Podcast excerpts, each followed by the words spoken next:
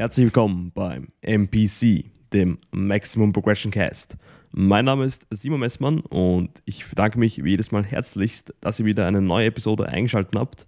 Dieses Mal wieder eine Gastepisode mit dem Julian Dornbach, einen sehr ambitionierten und auch erfolgreichen Online-Coach sowie Wettkampfathleten im Natural Bodybuilding. Aber bevor ich hier jetzt bei der Vorstellung zu viel vorwegnehme und wahrscheinlich auch die wichtigsten Sachen vergesse, ähm, Julian, bitte stell dich mal vor und gib den Leuten mal ein genaues Bild, äh, wer du bist und warum du heute hier bist. Ja, erstmal vielen Dank, dass ich äh, hier auch dabei sein darf. Ich habe natürlich schon in äh, alte Folgen reingehört, also vergangene Folgen und wer hier alles schon am Start war, äh, mich da irgendwo einreihen zu dürfen, äh, ist mir eine Ehre so. Von, von daher ähm, mega. Ich äh, ja, bin Julian, bin äh, noch 24, im August 25, wohne in Karlsruhe, bin hauptberuflich äh, Online-Coach, äh, habe hier und da auch ein paar Personal Trainings hier in meinem Gym in, in der Stadt. Aber Online-Coaching, Physik-Coaching, auch Prep-Coaching ähm, ist so mein Steckenpferd und äh, ja, da gehe ich voll drin auf. Es macht mir Spaß und bin äh, auch, wie du sagst, Athlet, also ähm, gehe nächstes Jahr wieder auf die Bühne, ist zumindest jetzt mal angedacht. Äh, war letztes Jahr die ähm, in der ersten Saison nach Corona ähm, auf der Bühne mhm. so das Teilnehmerfeld, so die ganze Aufmachung war dann dementsprechend, aber es war auch ein Erlebnis, muss ich sagen. Ähm, und habe da den, den dritten bei den Herren gemacht und war noch in Ungarn, jetzt wo Daniel Kubik auch war und Aurel zum Beispiel ähm, mhm. Ähm, bei der INBA und da den zweiten. So, ist jetzt nichts krasses, aber für eine erste richtige Saison mit Coach war das eine sehr coole Erfahrung und dementsprechend Blut geleckt, ähm, gesehen, was eventuell auch möglich ist und äh, nächstes Jahr dann wieder zusammen mit meinem Coach Jan Friste, soll auch mal an der Stelle erwähnt äh, sein, der seinen Job auch sehr gut macht. Mhm.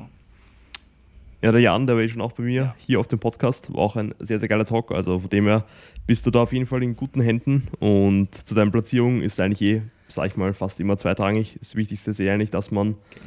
im Natural Bodybuilding oder generell im Bodybuilding einfach sein bestes Paket auf die Bühne stellt. Man kann dann im Endeffekt eh nicht entscheiden, wer erster, zweiter oder dritter wird, weil das Ganze zum einen noch sehr, sehr subjektiv ist und auch wenn man dann erster wird, ist es wahrscheinlich der Grund oder der einzige Grund, dass eben die Person, die besser war, an dem Tag nicht da war. Von dem her ist da wie so oft der Vergleich mit anderen eh etwas schwierig, obwohl es beim Natural Bodybuilding oder generell beim Bodybuilding unausweichlich ist, aber da glaube ich, hast du letztes Jahr schon ein extrem starkes Paket auf die Bühne geliefert und bin auch sehr gespannt, wie das Ganze nächstes Jahr aussehen wird. Ähm, in Bezug zu auch nächsten Jahr habt ihr jetzt schon, glaube ich, den Pre-Prep-Cut hinter euch oder seid gerade eigentlich gerade kurz vor dem Ende. Und da wir heute uns genau über die Ernährung generell in der Diät und wahrscheinlich dann später auch ähm, nach der Diät unterhalten werden, würde mich mal sehr interessieren, wie jetzt dein Pre-Prep-Cut bis jetzt gelaufen ist und wie viel du bis jetzt schon eigentlich verloren hast an Körpergewicht. Genau, also wir haben jetzt die letzten eineinhalb Mesozyklen, jetzt ist der zweite angebrochen vor zwei Wochen. Ähm, ähm, wenn ich ganz kurz einhacke, ähm, wie lange dauert der Mesozyklus bei euch? Es kommt drauf an, tatsächlich ähm, in der Regel ein bisschen länger als, als zu kur oder mhm. kürzer. Ähm, ich weiß auch nicht warum genau. Ich, ich glaube immer, ich trainiere hart genug und setze genau das um, was im Plan so drin steht. Aber irgendwie kann ich mhm. den meistens dann doch länger ziehen, als Jan so denkt. Ähm, und dann sind es meistens so sechs bis sieben Trainingswochen hintereinander. Und dann folgt ein Deload, mhm. den brauche ich dann natürlich auch wirklich. Ich spüre das auch, aber ähm, oft ist es ja doch eher so der Fall, dass vier bis fünf Wochen im Raum stehen. Ähm, wenn überhaupt fünf, so dann ist das eher so ein Zeitraum und irgendwie sprenge ich den jedes Mal. Deswegen äh, war mhm. jetzt auch der erste Diätzyklus, ich sag mal, sechs, sechs Wochen lang plus eine Woche Deload. Und äh, jetzt beginnt halt der zweite. Und ich denke mal, wir werden auch, wenn alles so weiterläuft, eventuell ein bisschen vor diesem, vor dem Ende dieses Mesozykluses durch sein. Und ähm, lief gut bis jetzt. Lief knackig, aber gut. Und äh, war jetzt so bei einem Prozent Rate of Loss pro Woche. Ich glaube, ein bisschen mehr. So. Ich glaube, wir sind jetzt in mhm. Woche 10 dann. Und es sind auch fast exakt 10 Kilo. Also so ein bisschen mehr als äh, 1% waren das jetzt. Ich bin bei 100 gestartet, 100,5 hatte heute Morgen tatsächlich mein Lowest Wayne. Also Leute, wenn ich so ein bisschen neben der Spur bin, liegt es eventuell daran. Von 89,9. Also ja, mhm. gute 10,5 Kilo sind runter. Und es lief smooth. Ich meine, ich fühle das jetzt. Ich spüre dieses Defizit doch sehr. Ähm, und auch, auch die rapide Gewichtsabnahme, sehr linear und sehr straightforward. Ähm, aber so muss das sein. So muss das sein im Pre-Prep-Cut. Du willst keine Zeit verlieren und möglichst schnell dann auch wieder in die zweite Phase von deiner Offseason ähm, gehen, um da eventuell auch noch äh, die Schwachstellen auszubessern, die du dann auch mit der freigelegten Muskelmasse im Pre-Prep-Cut dann wieder schön siehst und auch siehst, wo ist was gegangen, wo müssen wir vielleicht noch mehr den Fokus drauf legen. Und so haben wir zum Beispiel ähm, gemerkt, hey, Dells Arme sind gut gekommen und äh, der Lat mhm. und die Beuger zum Beispiel haben auf jeden Fall noch aufzuholen. Und ähm, da werden wir jetzt weiter dran arbeiten, in wahrscheinlich so drei, vier Wochen, wenn alles glatt läuft. Mhm. Ja, sehr, sehr stabil. Es ist eigentlich fast eine Sache, die ich immer extremst feier, wenn man eine längere Aufbauphase hat, ähm, dann wieder einen Cut einlegt, um wirklich zu sehen, was im Aufbau weitergegangen ist und dann eben wieder neu anzusetzen, wo man eben dann noch Dinge optimieren kann. Ähm, wird in meinem Fall auch sehr bald der Fall sein, denn ich bin jetzt auch schon seit ähm, Weihnachten letztes Jahres im Überschuss und wir werden jetzt dann wahrscheinlich Ende August auch mal einen Pre-Prep-Cut für mich ansetzen oder generell mal einen Cut, je nachdem, ob es dann bei mir 2023 oder 2024 werden wird. Wir werden da auch wahrscheinlich über 10 Kilo runtergehen auf die rund 80 bis 78 Kilo und bin auf jeden Fall auch schon sehr gespannt, wie der ganze Look aussehen wird und ob die letzten Monate da einiges weitergegangen ist. Und ich glaube, wir werden auch gleich mal da überleiten zum heutigen Thema und zwar ähm, eine Frage, die ich mal gleich zu Beginn abklären müsste oder wollen würde, was noch immer leider von sehr vielen Leuten da draußen, wenn man sich ein bisschen außerhalb der Bubble umsieht, missverstanden wird. Und zwar, wie wichtig eigentlich ein Kaloriendefizit jetzt eigentlich ist, wenn es darum geht, um Körperfett abzuwerfen. Denn ich glaube, ich weiß nicht, ob du auch in letzter Zeit da Kontakt damit gehabt hast. Ich weiß nicht, wie viel du mit Jam-Pop-Leuten durch zusammenarbeitest. Aber ich glaube, es kursiert noch immer sehr oft, dass einfach nicht wirklich der, das Defizit, sag ich mal, den Stellenwert bekommt, dass es verdient und dann oft auf Dinge ausgewichen wird, wie du musst ähm, Lebensmittel XY vermeiden, du darfst das nicht essen, du darfst in diesem Zeitfenster nicht essen und so weiter und so fort. Und da äh, würde ich den Ball mal an dich weitergeben und dass du mal ein bisschen Aufklärung schaffst. Ja, also es ist ähm, wirklich noch immer erschreckend, so was man teilweise mitbekommt, ähm, auch noch an Fragen von Klienten, wo man halt so denkt, mhm das ist so eine Frage, die habe ich mir seit fünf Jahren nicht mehr gestellt. Aber auf der anderen Seite ist es dann auch dein Job, wieder zurückzugehen, ähm, dich an dein eigenes Ich zu erinnern, wie du vielleicht vor sechs Jahren noch dachtest, der einzige Weg, wirklich schnell abzunehmen, ähm, ist Low Carb, so oder was weiß ich. Oder du darfst. Stabil. Äh, äh, ne? Da fängt es ja schon ja, an. Ja. Das ist so das Erste, mit dem, glaube ich, jeder mal in Berührung kommt. Low Carb ist der heilige Gral. Damit nimmst du safe ab. Ja, verlierst vor allem erstmal Wasser und dann nimmst du ab und dann nimmst du halt auch nicht mehr ab, so wenn du halt nicht auf dein Kaloriendefizit achtest. Und es ist ganz erschreckend. Also auch die ganzen. Ähm, No Front jetzt, ich feiere auch viel, was zum Beispiel der öffentlich-rechtliche Rundfunk in, in Deutschland so macht. Also Funk heißt das bei uns, ist so ein Netzwerk, die machen mhm. viele interessante Sachen für jüngere Leute. Ähm, aber klar, auch die normalen Sender so, äh, WDR, NDR, was, ne, ist auch egal.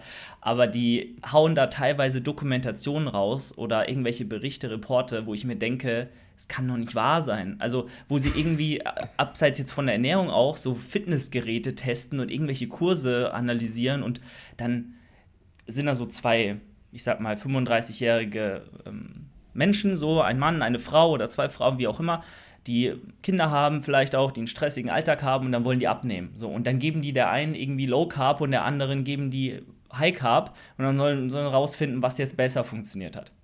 So.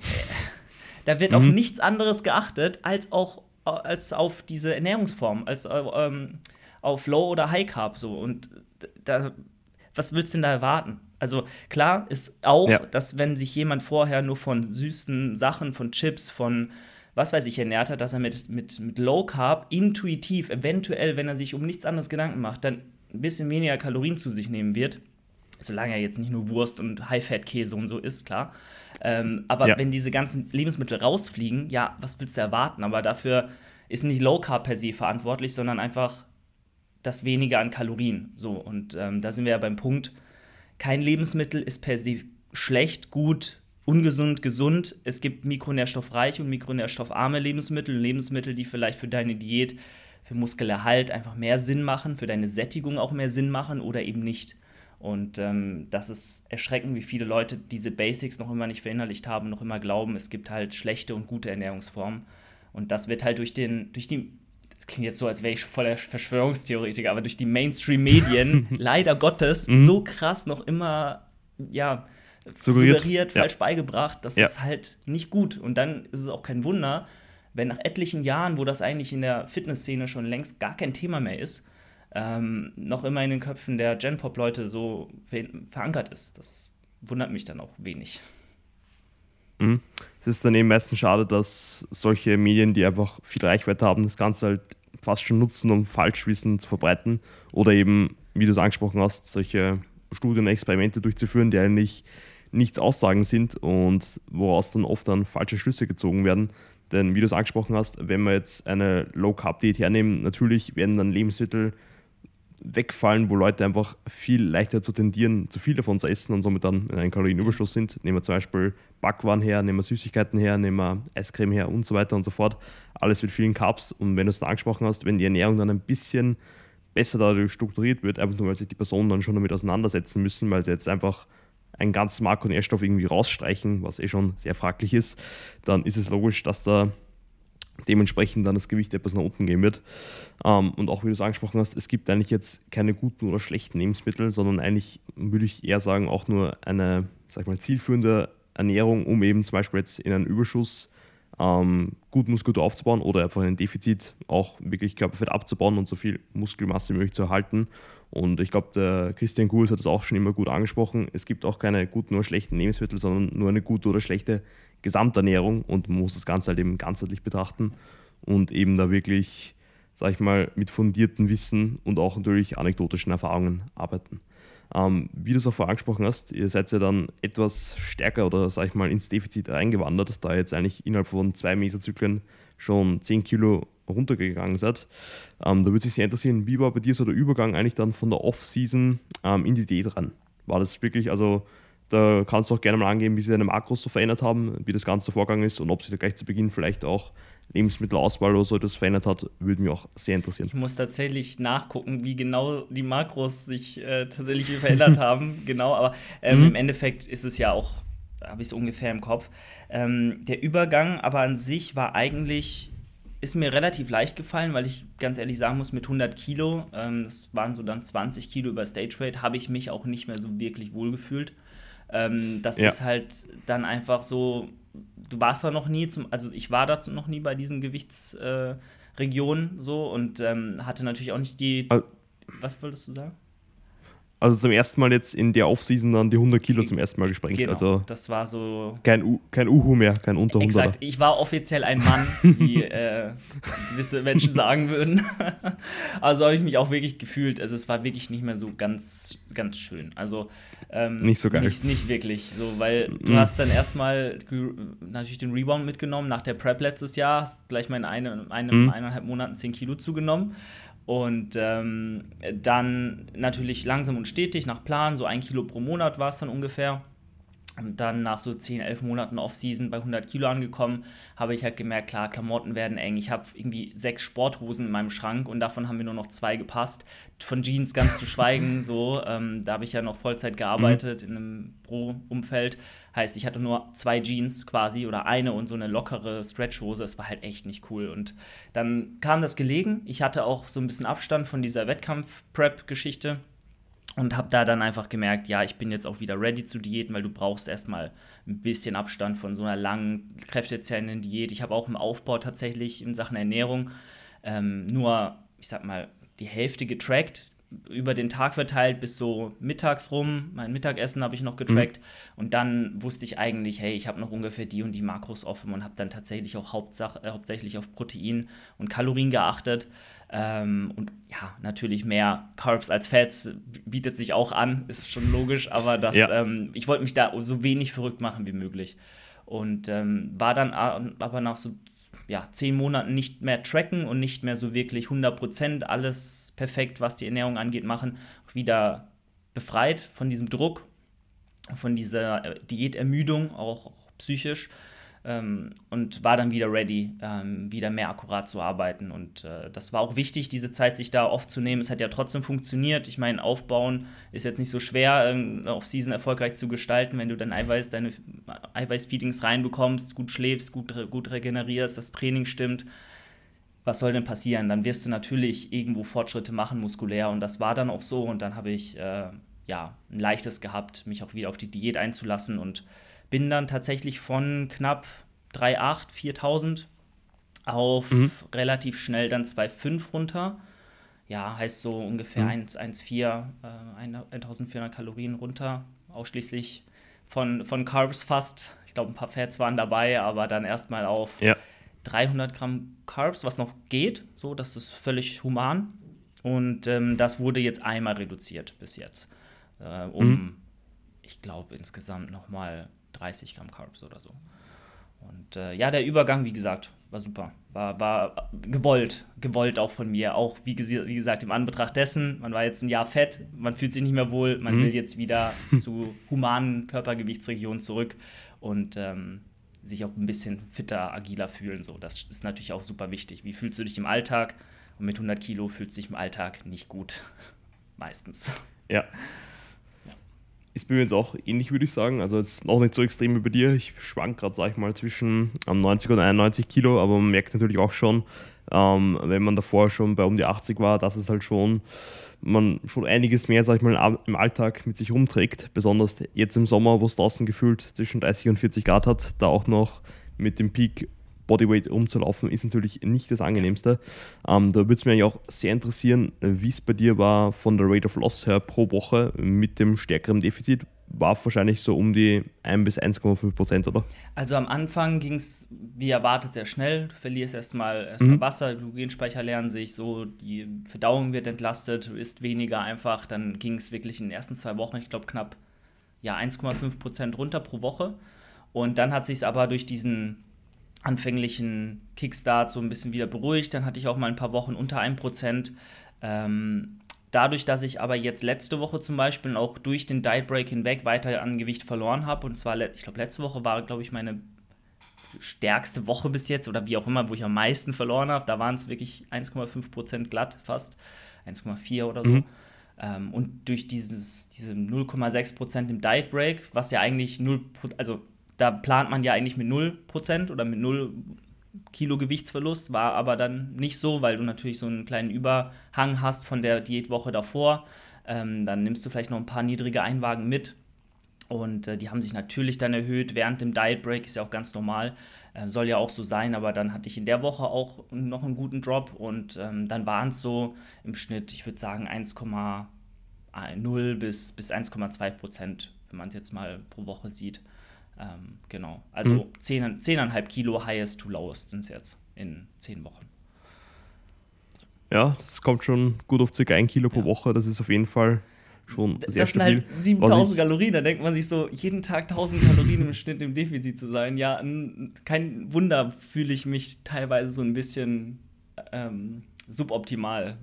Überfahren. Ja, auf gut Deutsch. Ja, was ich da auch schon ähm, öfters beobachtet habe, bei mir selbst, aber auch bei Klienten und Klientinnen von mir, einfach nur, wenn man dann beim Refeed natürlich die Carbs dann etwas nach oben schraubt, dann generell auch der Diätstress, sag ich mal, die Diätermüdung ein bisschen abflacht, dass einfach generell wieder der Fettverlust ein bisschen potenziert wird, vielleicht auch Wassereinlagerungen, die eben durch den Stress entstanden sind, dann auch wieder abflachen, dass da eben dann noch im Diet Break dann noch gut einiges runtergeht und dass das Ganze, wenn man es äh, wirklich sinnvoll gestaltet, sag ich mal, und auch einbaut, ähm, obwohl es sich sehr kontraproduktiv anhört, dieses Mehr an Kalorien, das Defizit eigentlich wirklich ähm, gut beeinflussen kann und natürlich auch dann die Trainingsperformance hochheben kann, was in weiterer Folge dann im Laufe der Diät halt eben auch den Muskel halt maximiert. Und eine Sache, man fühlt sich tatsächlich wieder das erste Mal nach so sechs Wochen, sechs harten Diätwochen mal wieder so richtig voll und prall irgendwo und Training macht auf einmal ja. viel mehr Spaß. Du guckst dich so im Spiegel an, denkst so, hä, warum ist meine Brust? Ich merke es ganz krass an der Brust, die ist super flach normalerweise. Mhm. Und wenn ich dann irgendwie ein bisschen mehr Kohlenhydrate drin habe,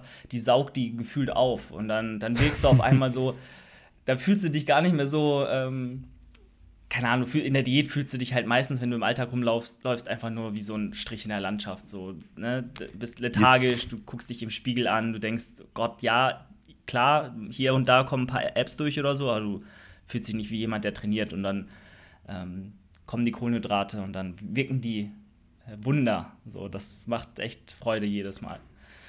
Ja. Ja, da wirklich die Glykogenspeicher zu füllen, ist dann immer sehr, sehr geil. Also, wenn man wirklich eine Diät schon einige Wochen hinter sich hat, wie du es angesprochen hast, und dann wirklich flach rumläuft, dann sieht man eh aus wie der wandelnde Tod und man fühlt sich auch so.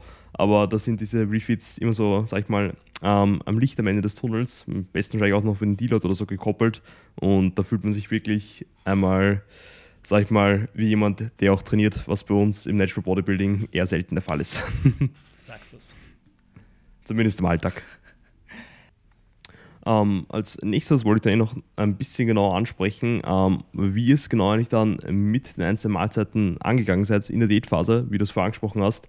Du warst dann im Aufbau gegen Ende nicht mehr ganz so akkurat, was eh vollkommen verständlich ist. Ich würde sagen, alles hat ein bisschen ähm, seinen Zeitraum und auch seinen Zeitpunkt, wo man eben, wie in deinem Fall bei der Wettkampfvorbereitung, dann wirklich sehr akkurat sein muss, sich mehr restriktieren muss und dann später in den Offseason da auch ruhig ein bisschen Abstand davon nehmen kann oder auch muss, um das Ganze langfristig ausführen zu können.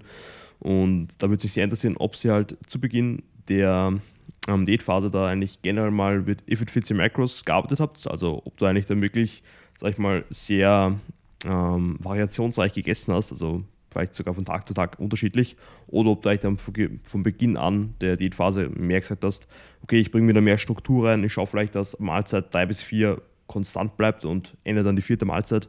Ähm, wie seid ihr der Vorgang? Also dazu muss ich sagen, ich war immer ein sehr schlechtes Vorbild, was ähm, Lebensmittelauswahl etc. angeht. Da bin ich auch ganz ehrlich, so wenn ich teilweise die Leute immer sehe auf, auf Instagram in ihrer Offseason so voll strukturiert, ihre Mahlzeiten, so jede Mahlzeit sieht auch aus wie eine Bodybuilding-Mahlzeit, wie sie aussehen sollte. Irgendwie Oats mit, mit, ähm, mit Whey, paar Beeren, dunkle Schokolade, Erdnussbutter, dann irgendwie ähm, zum Mittag ihr, ihr, ihr Lachsfilet mit, mit Reis und Spargel oder äh, ne, und dann auch noch ein. Süßkartoffeln, bedarfs. Ne? Also ich, voll ja. geil, gar nicht. Also das, das ist mega vorbildlich und ich, ich war da aber immer eher If It Fits to Macros eingestellt, gerade in der Offseason. So, da war ich wirklich Team jeden Tag eine Pizza. So, das ist, klingt jetzt halt ultra hart so für viele wahrscheinlich. Oh, der seriöse Online-Coach isst jeden Abend eine Pizza. Aber ganz ehrlich, du hast halt deine 4000 Kalorien und ähm, nochmal haben wir an angesprochen, wenn die Gesamternährung stimmt, äh, du deine Greens reinkriegst, du ein bisschen Obst isst, so, dann solltest du nicht an dem Mikronährstoffmangel sterben und die Performance sollte auch nicht drunter leiden. Also das, das passt so und das ist auch Lebensqualität. Ähm, auf der anderen Seite, in der Prep letztes Jahr, ähm, war ich aber auch teilweise genauso unvorbildlich, wenn man die ganzen Diätprodukte und so ähm, dann vielleicht äh, mit reinnimmt. Weil dann gab es halt auch mal die üblichen Verdächtigen, irgendwie low, No-Calorie, selbstgemachtes Eis oder irgendwelche Ballaststoffriegel oder so. Weil du bist mhm. am Hungertod und du willst deine Lebensmittel so auswählen, dass du möglichst gesättigt bist, die auch dir noch geschmacklich Befriedigung geben und ähm, gleichermaßen aber trotzdem deine Kalorien und deine Makronährstoffe passen. Und dann wirst du kreativ, vielleicht zu kreativ und isst dann auch mal, ja, ein bisschen im anderen Sinne Trash, dass du einfach zu sehr in die Trickkiste greifst, die äh, Verdauung belastest und irgendwann bei einer Packung Kaugummi am Tag ankommst. Und ich wollte, ja. man kennt die Geschichten, ne? das ist ja, gehört dazu. So, da muss man auch kein Geheimnis drum machen. Ich glaube, jeder war mal dort oder viele. So, und ähm, in gewissem Maß finde ich das auch völlig in Ordnung, auf solche Dinge zurückzugreifen, weil das ist halt einfach, es erleichtert dir viel, mal hier und da ein Leitgetränk, mal hier und da ein Kaugummi einzuwerfen, mal weiß ich nicht, auch ein bisschen mehr Salat zu essen oder so. Das sind halt alles Strategien, die irgendwann eventuell Sinn machen, in einem gewissen Maße. Aber dieses Maß hatte ich einfach gesprengt. So in der, in der Prep letztes Jahr, das war nicht mehr cool. Und ähm, dementsprechend sind Jan und ich jetzt ab dieser Diät auch den Ansatz gefahren und ich versuche es 100, also, also bis jetzt gelingt es mir, auch so umzusetzen, wirklich vollwertige, ähm, unverarbeitete normale Mahlzeiten zu mir zu nehmen, das Ganze auch über den Tag zu verteilen und ähm, gar nicht erst mit so viel Quatsch anzufangen und so vielen ja, Diäthelfern in Anführungszeichen. Ähm, und, und vielleicht nur mal das Problem bei diesen ganzen Diättricks und, und No-Calorie-Lebensmitteln und so darzustellen.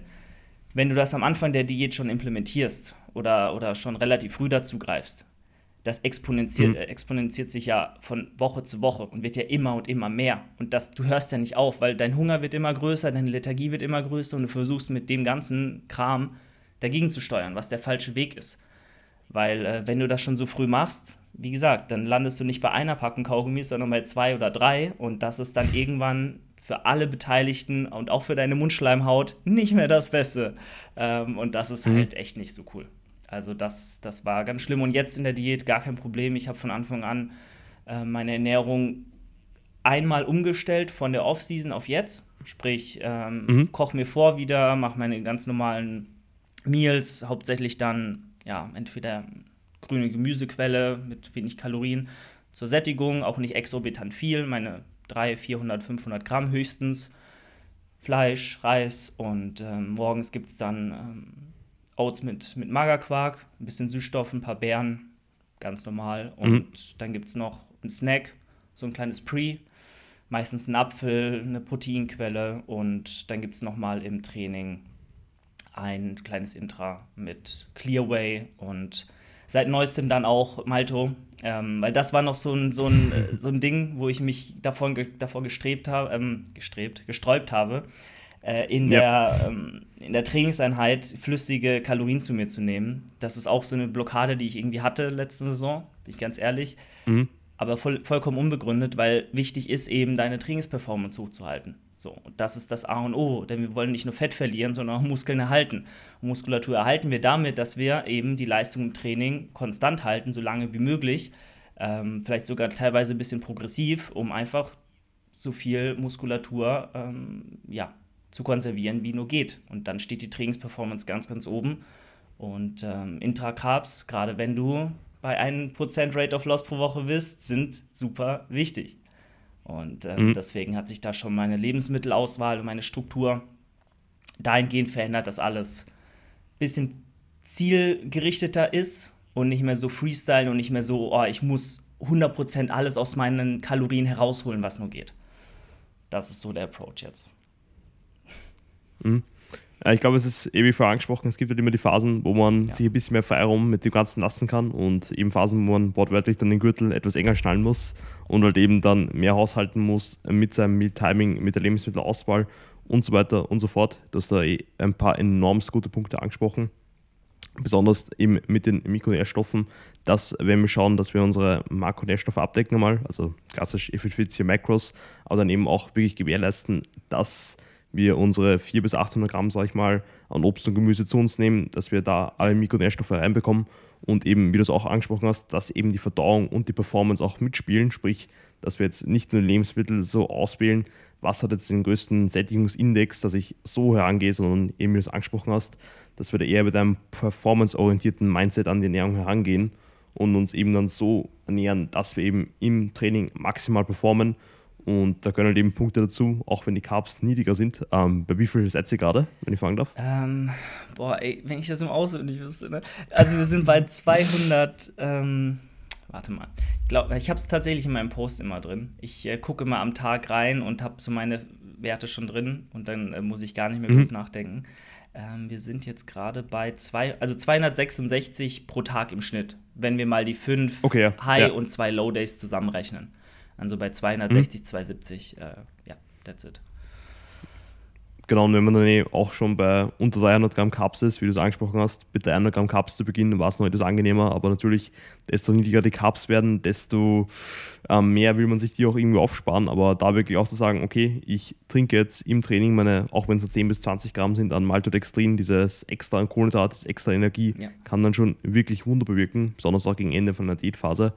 Ähm, von dem her da auf jeden Fall nicht davor zurückschrecken. Und auch was du vorher angesprochen hast mit diesen Tools, die wir haben ähm, in unserer Werkzeugkiste, muss man halt eben da auch schauen, dass man nicht gleich zu Beginn der Diät ähm, alle Tools benutzt und ähm, aus dem Fenster wirft, sag ich mal. Weil wenn du halt eben schon in den ersten Diätwochen anfängst mit, wie du es angesprochen hast, eventuell No-Calorie, Eiscreme, ähm, Ballaststoffriegel und so weiter und so fort, drei Packungen Kaugummi anfängst, dann wo willst du hin, wenn du vielleicht dann im Extremfall ähm, eine Wettkampf-Prep vor dir hast und dann eben das Ganze nicht nur für zwölf Wochen machst, sondern vielleicht für 25 bis 30 plus Wochen, dann hast du eigentlich wenig Luft nach oben und das kann dann zu einem Problem werden. Ich glaube, wir werden dann später eh noch ein bisschen genau auf ein paar vielleicht Fehler, die du in deinen vergangenen Preps ja. oder Prep gemacht hast, Hosen ansprechen und was man dann vielleicht vermeiden sollte.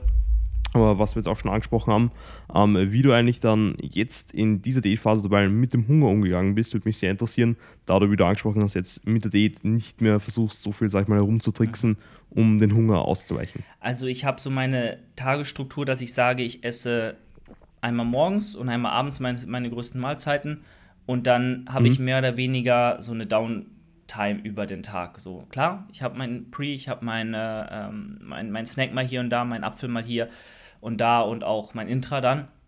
Aber ich komme damit gut zurecht, wenn ich sage, ich esse so gegen 10 ungefähr mein, mein Frühstück. Trink davor vielleicht einen Liter Wasser oder so, ganz, ganz wichtig in der Diät, Thema Hunger auch immer genug trinken, weil viele verwechseln dann auch in der Diät oft wirklich Hunger äh, mit, mit Durst. Gerade jetzt, ganz, ganz wichtig, mhm. ihr dehydriert enorm über Nacht. Ähm, auch in, zum Thema Sättigung generell, äh, wenn ihr ein bisschen Wasser im Bauch habt oder ein bisschen was getrunken habt, dann werdet ihr auch schneller mal satt und habt nicht das Gefühl, oh, ich könnte nur noch mal drei solche Schüsselchen essen. Ähm, deswegen ja. genug trinken. Und dann habe ich so meine, meine erste Mahlzeit drin, brauche dafür auch eine gute halbe Stunde eigentlich meistens. Ähm, genieße ich dann auch so. Und äh, ja, dann, wie gesagt, habe ich meistens so drei, vier Stunden gar nichts. Dann mein, meinen kleinen Snack, mein Pre, dann nach so ein, zwei Stunden äh, mache ich mich langsam mit einem Kaffee oder so, mache ein bisschen Milch rein, das gönne ich mir auch noch ähm, ins, äh, mache ich mich langsam ins Training und bin dann meistens auch mit hin und zurück laufen. Ich, ich gehe immer zum Training momentan, da brauche ich auch immer so meine halbe Stunde pro Weg, je nachdem, welches Studio ich gehe. Ähm, und mhm. dann bin ich meistens so gegen sieben daheim und mache mir dann langsam mein Essen warm und esse dann das. Und dann war der Tag auch, ist der Tag auch meistens rum. Thema Hunger am Anfang ja, klar, du kommst aus 4000 Kalorien ähm, äh, Sphären und äh, droppst dann erstmal auf, auf 2,5. Ähm, und das ja. ist natürlich, sind zwei Welten, aber da gewöhnst du dich auch sehr schnell dran. Und mit sehr schnell meine ich jetzt nicht zwei Tage, sondern vielleicht zwei Wochen. Aber nach zwei Wochen bist du so sehr in diesem Diätmodus drin, du siehst die ersten Erfolge, du siehst, das Gewicht droppt.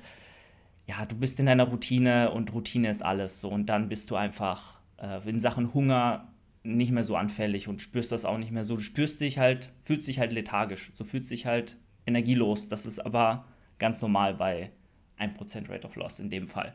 Und ähm, das muss dir bewusst werden. Ähm, Hunger ist auch was anderes als Appetit und Hunger und Appetit ist auch was anderes als Durst und das sind halt alles so Faktoren. Wenn du die Lebensmittel richtig auswählst, dann hast du eigentlich sehr selten Hunger ähm, bis zu einem gewissen Punkt und dieser Punkt ist noch lange nicht erreicht. Der ist dann vielleicht mal bei bei 5% über Stage Weight oder so, dann kommt das so langsam. Aber bei 10% ist das noch, ist das noch human oder 10, 12%. Ist auch bei jedem unterschiedlich, muss man auch dazu sagen. Ne? Das ist ganz klar. Mhm. Ja, ich glaube, die Individualität spielt immer eine enormst ja. äh, wichtige Rolle. Ähm, auf jeden Fall ein enormst guter Punkt mit dem Trinken, besonders jetzt im Sommer ist bei mir auch ähnlich, gleich nach dem Aufstehen mal schauen, dass man einen halben Liter bis Liter an Flüssigkeit reinbekommt ähm, einfach um den Tag reinzustarten. Und wie du so angesprochen hast, besonders in der Diätphase, also bei mir ist gerade nicht das Problem mit dem Hunger, weil ich gerade eh bei rund, ich glaube, 3600 Kalorien bin. Aber keine Sorge, du wirst bald auch wieder da sein, da bin ich mir sehr sicher. Ähm, aber wie du es angesprochen hast, einfach nur, wenn man den Magen dann schon vor der ersten Mahlzeit vielleicht ein bisschen fühlt, ähm, oder vielleicht dann auch merkt, ich habe gar nicht mal so einen großen Hunger. Ähm, einfach nur, weil man dann schon ein bisschen Flüssigkeit im Körper drin hat, ist auf jeden Fall ein enormer Gamechanger. Würde ich auf jeden Fall jeden raten. Und weil es äh, jetzt auch mit der Mahlzeitenfrequenz angesprochen hast, was auch eine gute Überleitung ist, was ich jetzt mitbekommen habe, hast du eigentlich dann mit deinem ersten Mahlzeit, mit deinem Snack vorm Training, deinem Intra-Workout und deinem Abendessen eigentlich vier Mahlzeiten pro Tag, oder? So kann man es sagen ja, definitiv. Der Snack unterscheidet sich auch manchmal. Manchmal teile ich den auch ein bisschen auf, aber in der Regel ist es genauso, ja. Und dann habe ich mhm. auch meine vier Pro äh, Protein-Feedings. Ich denke schon, dass man es noch besser aufteilen kann, aber man muss auch immer den Trade-off finden zwischen ähm, Adherence, zu was kann ich mich wirklich auch, ähm, zu, an, an, was kann ich mich halten, was taugt mir auch jetzt sättigungstechnisch, weil ist natürlich klar, wenn ich mal dann wenn ich acht Stunden nichts essen würde, natürlich habe ich dann auch Magenknurren. Das ist ja menschlich. Aber ähm, wenn du deine Mahlzeitenstruktur, deine Tagesstruktur so gefunden hast, wie es für dich am besten passt, dann ähm, ist das, denke ich, ein bisschen wichtiger, als jetzt noch dieses eine Proteinfeeding mehr irgendwo reinzuquetschen. So.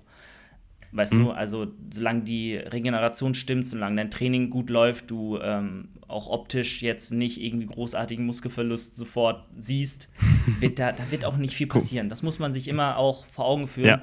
Du bist, wenn du keine Wettkampfdiät machst und irgendwann wirklich in Körperfettregionen kommst, wo es kritisch wird, so weit davon entfernt, signifikant viel Muskelmasse abzuwerfen, wenn alles andere stimmt. Das wird nicht so schnell passieren. Da machen sich auch viele super verrückt, dass sie alles 100% optimieren müssen. Und wenn mal eine Trainingseinheit ausfällt oder ein Meal nicht gehittet wird, ähm, oder sie perfekt ihre Eiweiß-Feedings nicht über den Tag verteilt bekommen, dass dann sofort der katabole Teufel kommt und ihnen die Gains klaut, nur weil ein Kaloriendefizit am Start ist. So ist es ja nicht.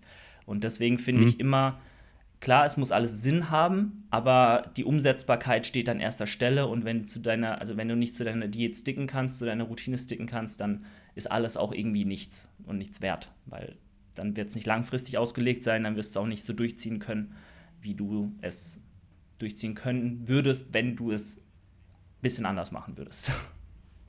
Ja, ähm, da kommen wir hier wieder auf den Punkt zurück, dass wir einfach dieses Kaloriendefizit über einen längeren Zeitraum aufrechterhalten wollen und somit dann eigentlich einen Ansatz finden müssen, der für uns auch langfristig funktioniert. Und wie du es gerade angesprochen hast, muss man ja wirklich ähm, individuell auch wieder den, oder die Mahlzeitenfrequenz finden, die eben für einen gut funktioniert. Ähm, ich glaube, alles eigentlich zwischen drei bis fünf Mahlzeiten pro Tag ist vollkommen legitim unter drei würde ich sagen, wird schon eher kritisch und ich glaube, über fünf ist für die meisten dann auch schon vom organisatorischen Aufwand, vom Vorkochen und so weiter und so fort auch schwer umsetzbar.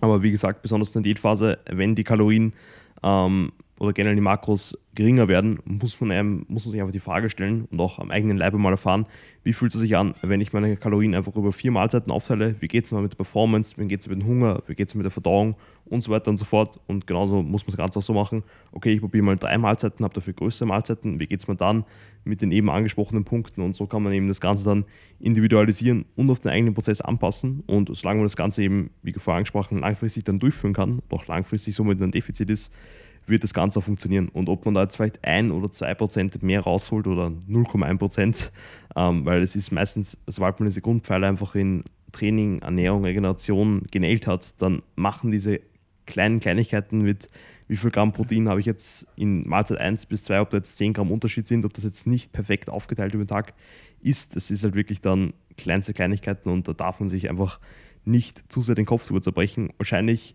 verschlimmert man das Ganze nur, wenn man sich dann unnötig darüber stresst und sich denkt, oh Gott, jetzt habe ich einmal, sind die zwei Mahlzeiten einmal nicht drei Stunden auseinander, sondern zwei Stunden auseinander. Das ist halt dann wirklich ähm, eigentlich nur Feinheiten. Ähm, was mich da auch sehr interessieren würde, ob ihr bis jetzt in eurem Cut irgendwas schon an der Aktivität verändert habt oder ob ihr eventuell schon ähm, Cardio eingebaut habt. Also wir haben, wir arbeiten momentan ausschließlich über, über Schritte so und haben da jetzt mhm. auch den ersten Mesozyklus sind wir da wirklich die 8000 durchgefahren und haben das jetzt auf 10.000 erhöht. Ähm, ich muss sagen, wenn ich da meine Runden mache, ich bin halt wie jeder Online-Coach wahrscheinlich auch hauptsächlich am Schreibtisch unterwegs. Ähm, deswegen muss ich auch immer zu Fuß dann zum Gym oder mache das so, weil das einfach effiziente Wege sind, statt mit Fahrrad zu fahren oder mit der Bahn einfach zu Fuß gehen.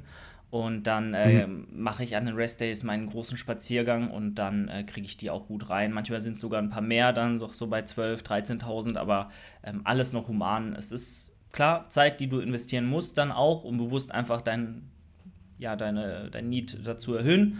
Aber ähm, im Endeffekt ist das alles noch, noch voll human. Ich meine, die meisten haben im Alltag oder viele haben im Alltag mehr als 10.000 Schritte, so je nach Job und, ja. und Berufsfeld. Ähm, deswegen bin ich da noch sehr happy und ähm, ja, wundere mich, äh, mich auch ein bisschen, dass es doch noch so krass gut läuft, so was die Rate of Loss angeht. Ähm, ich, mhm. ich weiß noch, letzte, in der letzten Prep, ähm, siehst du jetzt hier, vielleicht habe ich so mein Spinning Bike hier groß, äh, ja, ja, ich sehr, ja. sehr ähm, missbraucht. Da war ich wirklich bei fünfmal Cardio die Woche am Ende, weil es war Winter, so, es war ja kalt in der Frühjahrssaison, die, die größte Zeit. Und ja. ähm, wie viele, oder zumindest ich habe in meinem Schrebergarten trainiert bei meinen Eltern in so einem Gartenhaus. Und bei mhm. Minusgraden war es dann nicht gerade kuschelig. Und dann warst du schon, hattest du ja. schon so eine Nase voll von diesen kalten Temperaturen, dass du dich nicht so wirklich motivieren konntest, noch draußen deine 10, 12, 13.000 Steps zu machen. Dann bin ich lieber immer aufs Fahrrad und habe so ein bisschen List gemacht, eine Stunde oder so. Und es hat funktioniert. So, Performance hat gestimmt, das war alles, hat sich irgendwann eingespielt. Aber ich würde trotzdem jedem empfehlen, wenn er die Möglichkeit irgendwie hat, so und die Zeit hat, macht erstmal Steps. Und ähm, wenn das dann irgendwann zeittechnisch vielleicht ein Problem wird, organisatorisch ein Problem wird, dann könnt ihr auch gerne noch immer auf Cardio zurückgreifen. Äh, in Form von, weiß ich nicht, einem Stairmaster oder irgendwas, was wenig Erschütterung mit sich bringt, was wenig Verletzungsrisiko auch in sich birgt. Äh, also laufen gehen würde ich den wenigsten empfehlen oder ähm, ähm, irgendwelche. Rudermaschine vom oh, Pultraining. Ciao, also wenn ich da ganz schlimm. Ähm, und dann passt das auch. Also keine Angst, auch hier, ähm, solange es eure Performance nicht beeinflusst, ist Cardio jetzt nicht schlimm oder der, der Teufel. Teufel. Aber Steps sind halt standardisier standardisierbar und einfach das Tool to go, so für ganz, ganz viele. Mhm würde ich auch sagen, ist, glaube ich, für die meisten auch am leichtesten in den Alltag integrierbar, anstatt jetzt zum Beispiel für manche nochmal extra an einem Nicht-Trainingstag nicht ins Gym zu gehen, um dann extra noch Cardio zu machen, ist, glaube ich, für die meisten auch umständlich. Und man kann es eigentlich oft im Alltag dann sehr leicht einbauen, wenn man sagt, okay, ich will jetzt bewusst ein paar mehr Schritte machen, dass man eben wirklich schaut, wo kann ich Schritte dazu nehmen, sprich, ob ich vielleicht mal ähm, eine U-Bahn-Station früher aussteige und dann den Rest zu Fuß gehe ob ich tendenziell nicht den Aufzug nehme, sondern die Treppe und so weiter und so fort. Aber das läppert sich halt dann schon schnell über den Tag zusammen. Und wenn man da ein bisschen, sag ich mal, ein Augenmerk drauf wirft, dann kommt man eigentlich eh wirklich sehr, sehr schnell auf die 8.000 bis 10.000, die du angesprochen hast. Und bei mir zum Beispiel auch gerade als Personal Trainer und auch mit dem Fakt, dass ich sehr viel mit den Öffis unterwegs bin und somit auch zu Fuß, komme ich am Tag auch von ca. 12.000 bis 15.000 eigentlich nicht runter. Von dem her ist es eh so, dass die meisten im Alltag da schon sehr viel reinbekommen. Ja. Und man muss sich natürlich auch bewusst machen, dass das Ganze eh, wie vorher angesprochen, auch nur ein Tool ist, das man verwenden kann, aber nicht muss. Es gibt mehr als genug Beispiele von Personen, die eben auch sehr erfolgreiche Diätphasen haben, ohne jemals ähm, Cardio gemacht zu haben. Einfach nur, indem man wirklich darauf schaut, ähm, wie sieht das Kaloriendefizit aus, das wir schon einige Male angesprochen haben und wie eben auch zum Beispiel andere Faktoren wie die Aktivität durch Schritte und so weiter und so fort aussieht. Ähm, solange das im Endeffekt passt, ist es jetzt nicht verkehrt, Cardio einzubauen oder nicht. Wie gesagt, muss man sich anschauen und man kann sich eigentlich dann auch immer entscheiden, ähm, was einen unter Anführungszeichen gerade in der Diätphase mehr wehtun würde, ob man jetzt zum Beispiel Cardio oder eben die Kalorien reduziert, also Cardio einbaut oder Kalorien reduziert. Wenn man jetzt sagt, okay, der Hunger ist schon recht groß und 200 Kalorien jetzt nochmal runterzugehen, wäre für mich jetzt schon eine größere Überwindung. Ähm, und es wäre für mich vielleicht leichter, einfach nur 2000 oder 3000 mehr Schritte zu machen. Dann kann man das Ganze natürlich so heranziehen. Aber ich würde meistens auch, wie gesagt, das Ganze vom Individuum abhängig machen und dann dementsprechend anpassen. Ja, absolut. Yes. Da würde es mich eigentlich jetzt dann auch noch interessieren, ähm, wie ihr dann den Übergang von der Diätphase, die dann sehr bald zu Ende sein wird, wie gesagt, ich glaube, zwei Kilo sind es noch, die runter müssen oder runter sollten, ähm, wie dann der Übergang wieder in die Offseason aussehen wird.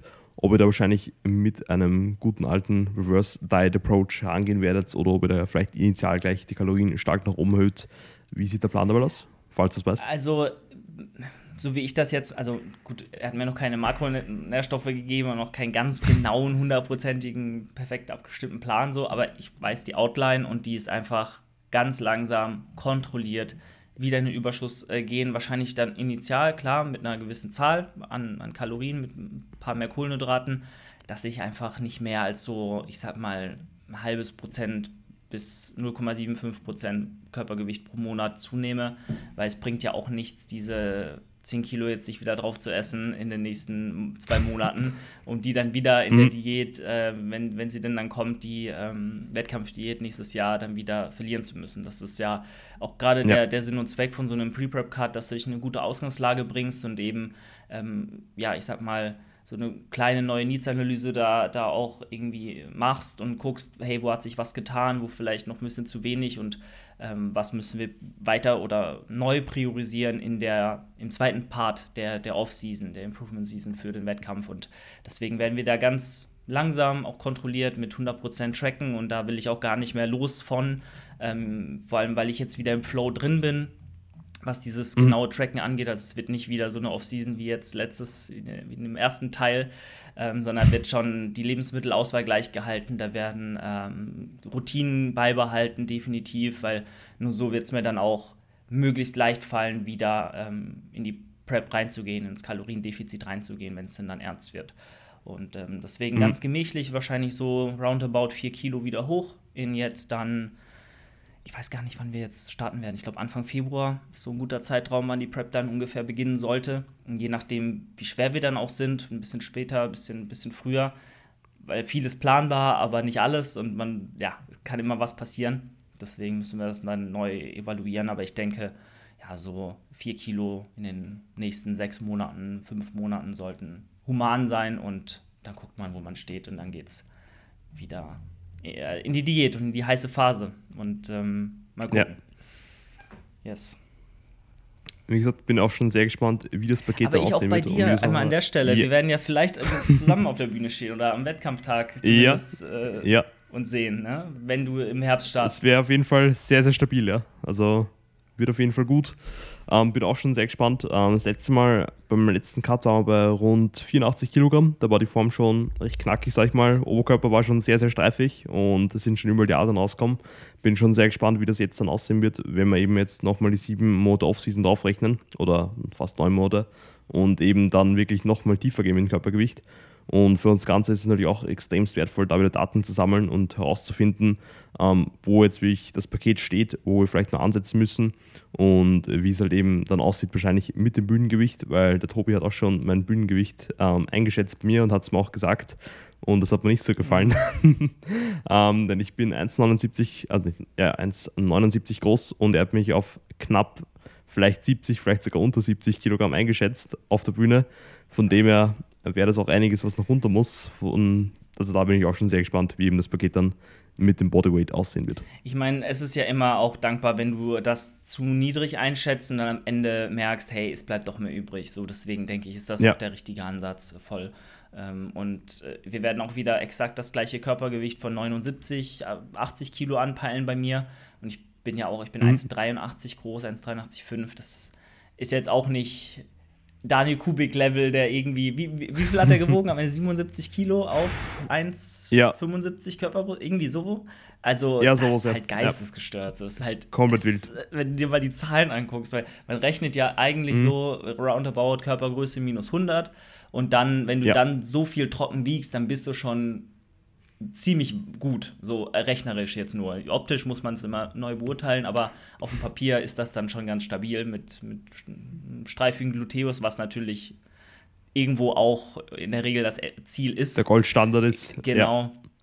Ja. Ähm, ist auch nochmal eine Philosophie für sich. Man muss es auch nicht forcieren, so, aber das, wenn da genug Muskelmasse da ist und der Athlet bereit ist, diesen Weg zu gehen, so, und das ne, kann auch, weil das ist ja auch was nicht jeder kann mit einem gestreiften Gluteus am Ende auf der Bühne stehen. Das ist halt einfach Fakt. Mhm.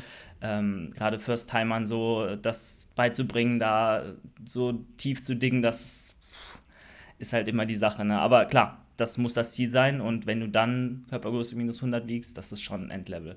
Deswegen, Genetik ja. ist halt einfach wild und Trainingserfahrung auch und ähm, das kommt alles mit der Zeit.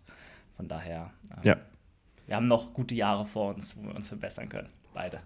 Auf jeden Fall, hoffentlich. Aber eh, ganz wichtiger Punkt, glaube ich, in dem Sport ist wirklich Genetik und Zeit, wie du es gerade angesprochen hast, eigentlich die wichtigsten Faktoren. Und wenn das eben aufeinander trifft, man den Sport wirklich lange ausführt, gute Genetik mitbringt, dann sieht man, was dabei rumkommen kann. Und Daniel Kubik, ich glaube, der ist jetzt 26, oder? Ich glaube. Und der hat ja schon alles, ja, genau. alles erreicht, was halt, man erreichen kann im Natural ja, Bodybuilding. Und er ist jetzt Profi, ja, Profi Natural Bodybuilding Weltmeister und das ist halt schon sehr, sehr beeindruckend, ja. Das ist schon krass.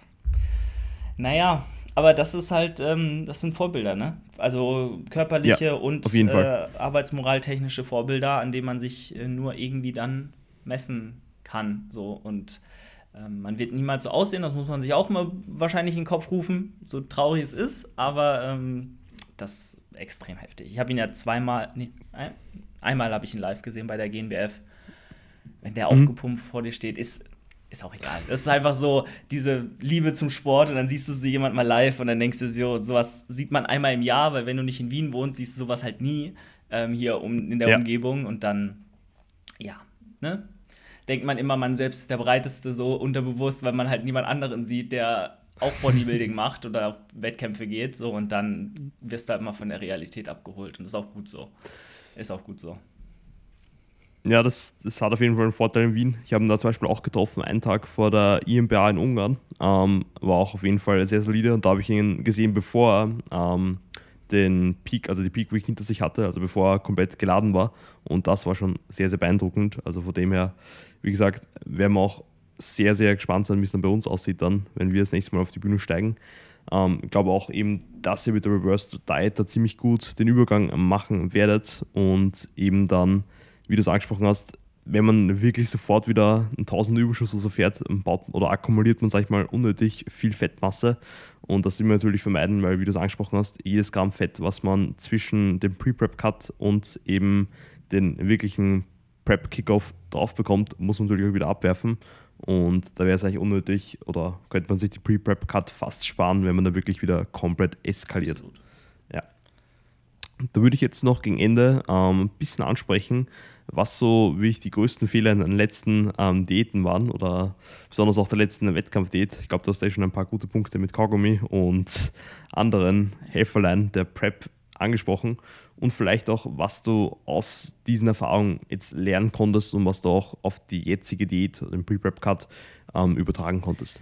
Ja, also erstmal etabliere Routinen so früh wie möglich, schon am Anfang von so einer Prep. Das war definitiv ein Fehler, weil ich eigentlich mehr oder weniger in der letzten Diät kaum welche hatte. So, ich habe mir keine zurechtgelegt, ich habe mir keinen Gameplan zurechtgelegt, weil man muss dazu sagen, ich war ja auf eigene Faust unterwegs erstmal die ersten drei, vier mhm. Monate und ähm, in denen entscheidet sich ja oft, wie du auch die Diät weiter fortführst und beendest und äh, mit welchen Ernährungsstrategien und, und, Lebensmitteln du da an die Sache rangehst.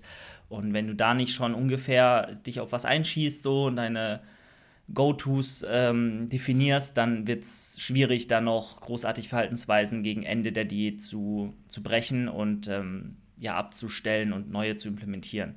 Ähm, und äh, da halt von Anfang an auf jeden Fall sich schon an ähm, seine, seine, ich sag mal, 15, 20 höchsten, also 20 ist wahrscheinlich schon viel, aber 15 Lebensmittel vielleicht roundabout so gewöhnen. So, das ist so die Baseline und dann kann man ja noch immer hier und da mal, wenn man Lust hat und wenn die Makros noch zulassen und man noch am Anfang von der Diät ist, auch mal leicht ausweichen und vielleicht auch noch irgendwo mal auswärts essen gehen. So, das ist ja am Anfang auch noch drin, solange die Rahmenbedingungen mhm. stimmen.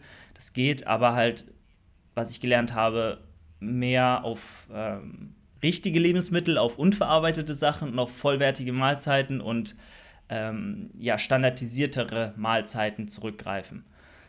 Weil Routinen, wie gesagt, sind einfach das, also der Schlüssel zu jeder erfolgreichen Diät. Weil du brauchst irgendwann einfach Fixpunkte im Tag, auf die du dich verlassen kannst, die immer gleich sind, wo du weißt, das funktioniert. Weil Nachdenken und Überlegen und hm, was koche ich mir jetzt und so, das wird dir Energie rauben und Stress machen ohne Ende am Ende. Ist, mhm. wie, wie gesagt, auch wieder jeder ein bisschen unterschiedlich. Ich denke, es gibt auch genug Beispiele, die am Ende, zum Beispiel Brozep, der ist ja am Ende auch relativ Freestyle noch so. Ich meine, Daniel Kubik, ich komme immer wieder auf ihn zurück, aber er hat ja auch im letzten Podcast gesagt, er war ja noch eine Woche vor dem Wettkampf, ist er im, kocht er mit seiner Freundin abends immer noch. Das, so Sachen mhm. sind immer zu berücksichtigen und auch individuell unterschiedlich. Wenn du alleine wohnst, dann kannst du jeden Abend dein Reishähnchen Brokkoli essen, das geht easy. Aber du musst dann, oh ja. ne? Ist auch so mein Go-To tatsächlich ja. jetzt. Funktioniert halt einfach, sättigt mich und ich freue mich jeden Abend darauf und würde die Routine mhm. niemals missen wollen. Klar, dann kommt mal ein bisschen Zucchini dazu statt Brokkoli oder ein bisschen grüne Bohnen oder mal Basmati statt Jasminreis oder auch mal Pute statt Hähnchen, was weiß ich, aber in der, ja, es ist ja dasselbe, mehr oder weniger. Ja. Und das ist halt der Schlüssel. So, und ähm, wenn ich dann noch ein paar Sachen mit reinnehmen müsste, weniger, ja, ähm, was ich halt, wo ich halt echt anfällig war, weil ich diese festen Lebensmittel, diese Struktur nicht hatte. Ich habe mir in der Diät immer Lebensmittel gekauft oder, oder war zu sehr auf, auf Shoppingtour unterwegs, so auch bei den üblichen mhm. Supplement-Herstellern, weil wenn du Du, du, denkst ja die ganze Zeit an Essen und an die Lebensmittel, die du jetzt nicht mehr essen darfst, was ja der falsche Ansatz ist, weil du musst ja wissen, warum du das machst und das hat ja seinen Grund und du verbietest dir ja nichts, sondern du entscheidest das dich. Ganze ist freiwillig. Genau, du ja. entscheidest dich bewusst für diesen Weg, auch für diese wenigen Lebensmittel eventuell, weil es einfach am besten und am nachhaltigsten funktioniert. Und das muss dir bewusst werden. So, es ist kein Verbot, es ist eine bewusste Entscheidung für etwas. Und dieses Verbotsdenken war halt bei mir so präsent, dass ich halt dann, ja, teilweise auch mir Proteinriegel gekauft habe, die ich aber vielleicht gar nicht wirklich essen konnte oder wollte oder nicht in die Makros gepasst hatten haben. Und ähm, wenn du so Sachen auch da hast, so, dann ähm, neigst du auch eventuell mal das ein oder andere Mal dazu, dazu zu greifen und dich nicht mehr so im Griff zu haben. Das war in meiner ersten Prep mhm. 2018 tatsächlich ein ganz großes Problem. Letztes Jahr nicht mehr so, da habe ich wirklich kaum irgendwelche Aussetzer gehabt oder habe mir irgendwie mal außerhalb meiner Makros gegessen. Das steht, stand auch damals dann nicht mehr zur Debatte. Aber 2018, meiner ersten Prep, da waren wirklich, glaube vier, fünf Tage, da war es ganz schlimm. Dann hatte ich irgendwie so eine Packung Protein-Brownies von MyProtein. Ich meine, ich war, ich war 19, 20, so war ich wirklich halt mhm. nicht, noch nicht mal ansatzweise in dieser Bubble jetzt drin, hatte das Wissen, weil ich jetzt habe. Das war halt einfach nur, ich mach mal und guck mal, ohne jeglichen Plan, ja. Strategie, was weiß ich. Und das diese Sachen daheim, diese Lebensmittel oder diese Süßigkeiten, diese Snacks. Und wenn du dann so einen richtig tiefen, schwarzen Tag in deiner Prep hast, der kommen wird, egal ob du deine erste, zweite, dritte, vierte, fünfte Prep machst, diese Tage wird es immer geben. Und dann diese Lebensmittel um dich rum hast, alleine daheim bist, abends im Bett liegst und dir denkst, fuck, auf alles, ist mir jetzt egal, ich esse jetzt einfach, so dann hast du dich am nächsten Tag sehr, sehr dafür und dann, ja, weißt du schon, was du nächstes Mal besser machst in der nächsten Prep und so Sachen. Ne? Also kauf die Lebensmittel ein, wo du weißt, da kochst du dir deine Meals vor, das preppst du dir, das isst du jeden Tag und entscheide dich bewusst für Lebensmittel und nicht gegen andere. Und verbiete dir nichts, mhm. sondern wisse, warum du das tust, was du tust und wie du es tust. Das ist so das größte Learning. Und den Rest haben wir, glaube ich, auch schon angesprochen. Yes. Also, also ich glaube, zu den Punkten, die du gerade angesprochen hast, ich enorm gut. Ich habe auch vor längerem eine Podcast-Episode mit dem Peter Stark gemacht, der auch gerade zurzeit preppt.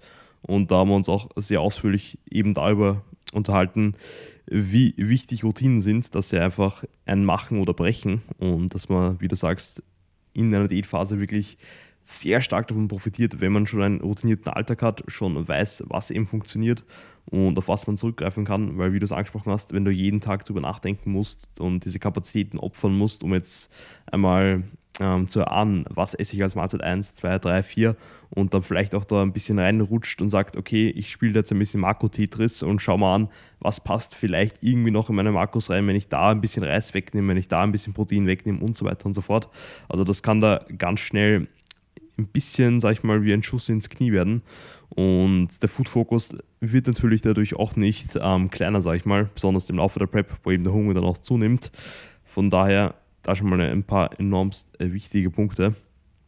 Und was mich jetzt noch sehr, sehr interessieren würde, wenn du jetzt auf deine letzte Prep zurückblickst ähm, von 2021, ja. oder? Ähm, wenn ich jetzt genau. nicht falsch liege, genau. Ähm, was war in deinen Augen wirklich der größte Fehler, aber auch das größte Learning, was du aus der Phase ziehen konntest? Also, du hast auch so ein paar dunkle Tage angesprochen, wo eben wirklich, wenn diese, sag ich mal, diese innere Willenskraft ein bisschen nachlässt, eben durch dieses konstante harte Training, durch das Defizit und so weiter und so fort. Ähm, was war bei dir da so, oder wo ist dir aufgefallen, dass das Ganze mal eingebrochen ist? Du hast angesprochen, es war schon ein bisschen weniger, aber hat es da auch was gegeben? Also generell das größte Learning jetzt im Sinne von, was würde ich anders machen, ist auf jeden Fall, hol dir von Anfang an einen Coach an die Seite. Das ist das Erste. So, weil äh, du mhm. wirst niemals auf der Ebene zusammenarbeiten können, wenn du erst mitten in der Prep quasi äh, dir einen Coach suchst und sagst, ja, rette mich mal bitte. Ähm, das ist einfach, also so, so lief es nicht. Jan ist auf mich dann zugekommen und hat mir auch davor schon Tipps gegeben und so und hat mit mir ein, zwei Posing-Sessions gemacht aber es war halt doch so ein Prep-Overtake, so ein bisschen. Also er hat es dann, er hat mich dann übernommen. Und wären wir mhm. vielleicht schon früher da zusammen rangegangen, auch gerade in Bezug auf dieses ähm, Home-Gym-Ding, so Übungsauswahl, Trainingsansatz. Ähm, ich habe teilweise auch viel zu viel Volumen, viel zu viel schweres Volumen äh, im Plan gehabt, also ganz viele Grundübungen. Ähm, also es war wirklich, naja, ist auch an, nochmal ein anderes Thema, aber hol dir den Coach von Anfang an das definitiv und höre auch auf deinen Coach, weil das war das erste Mal, dass ich so wirklich in so einem 1 zu 1 Coaching-Verhältnis war, auch in dem Sinne. Ich mhm. hatte davor so zwei Leute schon, die ja, so halb Coach, halb Freund, Freunde waren, so, aber es waren nicht vergleichbar. Gab es keine Technik-Checks, gab es keine strukturierten Trainingspläne, das war alles so Freestyle-mäßig, also kann man nicht Coach nennen. Ja. Ähm, und dementsprechend war das natürlich eine krasse Umstellung, so von jetzt auf gleich sich so komplett in andere Hände zu geben, weil in der Prep vor allem, wie wir angesprochen haben, Routinen, gleiche Verhaltensweisen, da klammert man sich dran fest und dann auf einmal so loszulassen und alles in die Hände von jemand anders zu geben, ist super schwer. Deswegen mach es definitiv ja. vorher bevor du die Prep angehst, am besten auch drei, vier, fünf Monate vorher oder früher. Und ähm, das ist das eine. Und hör auf ihn, das ist das zweite, weil die Peak Week letztes Jahr, die war dann eventuell auch nicht so optimal. Auch noch. ähm, äh, das spricht sich hier rum wie so ein Lauffeuer, aber ich. Was? was? also, ja, dein Coach macht schon einen Plan, weil er einen objektiven Blick hat und weil er dich mittlerweile kennt und weiß, was das Beste für dich und dein Outcome ist am Ende. Und da solltest du auch drauf hören und deinen Kopf auch mal einfach ausschalten. So, klar, immer im Dialog, mhm. immer auch erörtern, warum, weshalb, wieso, aber im Endeffekt hör auf ihn. Sonst brauchst du keinen Coach. Ja. So, das ist so. Und ähm, das sind so die zwei Learnings. Ernährungstechnisch ist es halt ganz klar einfach die, die Struktur, die Lebensmittelauswahl, nicht so viel ähm, zusammenkaufen und sich irgendwie, was ich zum Beispiel gemacht habe, so gibt schlimmere Dinge, würde ich mal behaupten. Aber ich habe mir so Vita Fiber gekauft. Das ist so ein Ballaststoff, den kannst du bei MyProtein mhm. zum Beispiel holen oder was irgendwo anders. Und dann kannst du dir mit Whey-Protein aus zwei Zutaten einfach selbst Proteinriegel mischen. Du kochst das auf, willst das dann so eine Form, machst den Kühlschrank über Nacht und dann kannst du die so schneiden und hast dann so deine Riegel. Das ist jetzt nicht schlimm. Mhm. Ich finde, das ist halt, wenn du dir so eine Quest-Bar holst, ist da nichts anderes drin. Und ein Proteinriegel zu essen wird, glaube ich, niemand verteufeln. Auch in der Prep kann man das mal machen. Aber sowas hat dann halt, wie gesagt, mit ganz vielen anderen Dingen, Kaugummis. Ich habe teilweise, bin vom Training nach Hause gekommen, natürlich komplett am Ende mit meinen Nerven, mit meinem Leben, so zwei Weeks out oder vier Weeks out. Bin dann zum Lidl gegangen mhm. und habe mir so eine Tüte Feldsalat geholt zum Snacken, weil die so 10 Kalorien hatte. Und ich so auf dem Weg habe ich mir dann so reingeschoben, so einfach so, weil ich was kauen wollte. Ist ganz geisteskrank. so Dinge. Ne? Und das sparen, ja. das nicht machen und nicht gar nicht erst darüber nachdenken, es zu tun. Weil wenn du es einmal tust und dann merkst, mh, hm, ja, hilft mir so ein Prozent, mir das Leben leichter zu machen, dann machst du es nochmal mhm. und nochmal und dann machst du es zweimal am Tag und dreimal und das ist halt der falsche. Und dann schaukelt sich das Ganze Exakt. wieder hoch. Ja. Hatten wir ja. schon und das sind so die zwei Dinge. Das war's, oder? Hast du noch was gefragt? Ah, ich glaube, das, das war's. war's okay, ja, genau. Um, ähm, das ja. war so das. Definitiv. Ja. Also kann da gleich bei allen Punkten sehr, sehr zustimmen. Also das Größte steht bei mir eigentlich noch bevor, dass ich dann die erste Prep selbst durchlaufe und das Ganze auch mal am eigenen Leib erfahre.